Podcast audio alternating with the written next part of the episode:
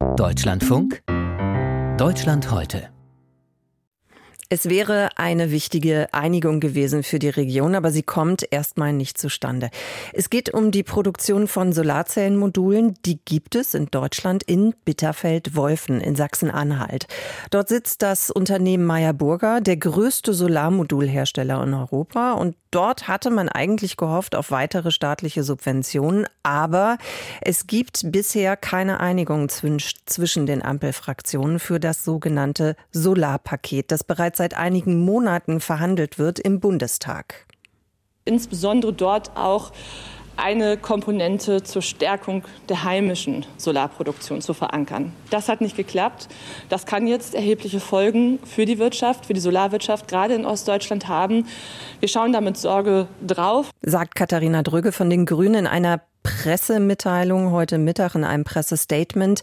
Die Sorge über das, was da noch kommen wird an Unterstützung oder auch nicht, die bewegt natürlich auch die Menschen in Bitterfeld-Wolfen. Das Solar Valley in der Region. Unser Landeskorrespondent Niklas Ottersbach mit einem Stimmungsbild. Talheim in Bitterfeld-Wolfen. Der Ortsteil hat 1500 Einwohner, eine sanierte Dorfkirche, ein Fußballverein mit leuchtend weißem Vereinsheim. Das Gemeindezentrum von Talheim hat eine Bühne, Turnhalle und Festplatz. All das war möglich, weil ein paar Meter weiter einst der größte Solarzellenhersteller der Welt produzierte. Q-Cells. 2001 begann der deutsche Solarboom an der A9 im Solar Valley. Und weil die Solarbranche stetig wuchs, übertrug sich der Wohlstand auf Talheim, sagt der parteilose Ortsbürgermeister Uwe Bruchmüller. Ein ganz wichtiger Punkt war die Ansiedlung von Q-Cells, die Gründung hier von Solar Valley. Das ist die Grundlage. Ohne Industrie gibt es keinen sozialen und keinen äh, äh, grundsätzlichen Wohlstand. Und daher haben wir davon profitieren können als Ort. Und da haben diejenigen, die es zu verantworten haben, auch viel Gutes auf den Weg gebracht. Doch dann begann es vor 15 Jahren zu kriseln im Solar Valley. Die damalige schwarz-gelbe Bundesregierung entschied sich, die Förderung zu kürzen. Die Konkurrenz aus Asien wurde größer, Q-Cells ging pleite. Mehr als 2000 Menschen verloren im Solar Valley ihren Job.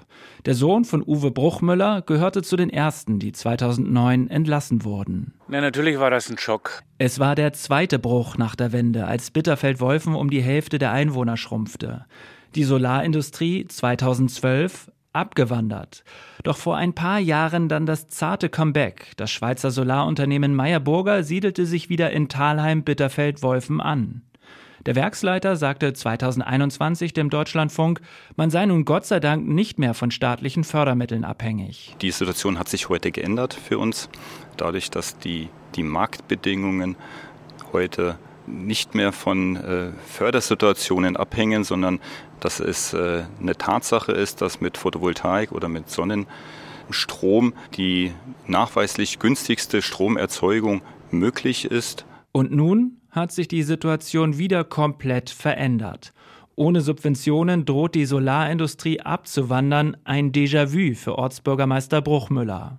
Zunächst würde ich äh, behaupten, dass wir nicht ganz so euphorisch waren wie beim ersten Mal. Die Pläne waren toll. Wenn man die Weltsituation beobachtet, wusste man, dass das nicht ganz so trivial wird, wie es vielleicht auch äh, mancher sich zunächst gedacht hat. Meyer Burger hat schon im letzten Jahr verkündet, dass die nächste Ausbaustufe für Bitterfeld-Wolfen in die USA verlagert wird.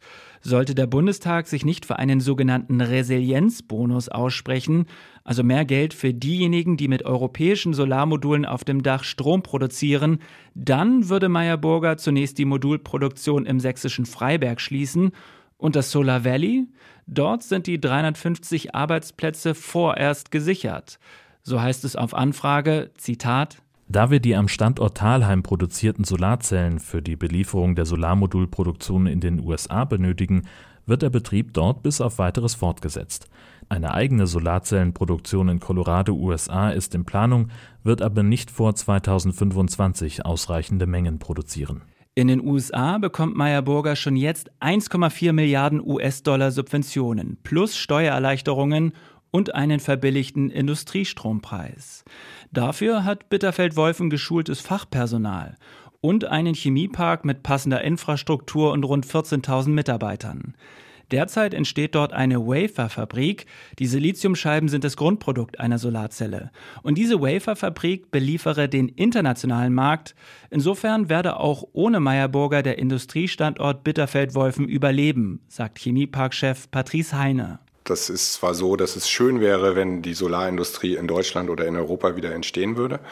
Das würde aber den Chemiepark sozusagen nicht nachhaltig erschüttern. Dafür sind wir hier äh, viel zu, sage ich mal, heterogen oder divers, wie Sie es auch immer nennen wollen, aufgestellt. Aber es wäre äh, auch ein schlechtes Zeichen an die Menschen, glaube ich, äh, wenn wir zum zweiten Mal den gleichen Fehler machen würden. Das wäre dann doch ein sicheres Zeichen von Unklugheit. Und damit meint der Chemieparkchef die fehlende strategische Weitsicht der Politik, die Solarbranche als heimische Schlüsselindustrie zu betrachten.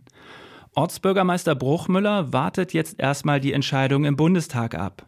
Er selbst hat Solarmodule auf dem Dach und einen Batteriespeicher. Doch der gelernte Monteur aus dem Braunkohlekombinat Bitterfeld ist ein Freund der Kohleverstromung und nach wie vor skeptisch, was die Erneuerbaren angeht. Sein Ortsteil hat zwar vom Solarwohlstand der 2000er profitiert, aber energiepolitisch setzt der Thalheimer Ortsbürgermeister auf Atomkraft. In Tschechien werden jetzt vier neue Atommeiler errichtet. Die werden irgendwann für viel Geld den Strom nach Deutschland liefern, weil die Sonne scheint nicht jeden Tag und wird, nicht, wird auch nicht den Wind jeden Tag äh, letzten Endes äh, bringen. Insofern glaube ich, äh, dass da noch viele Korrekturen notwendig sind.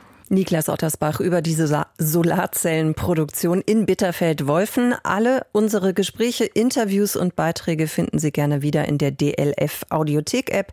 Da können Sie sich Deutschland heute zum Beispiel auch gerne als Favoriten abspeichern.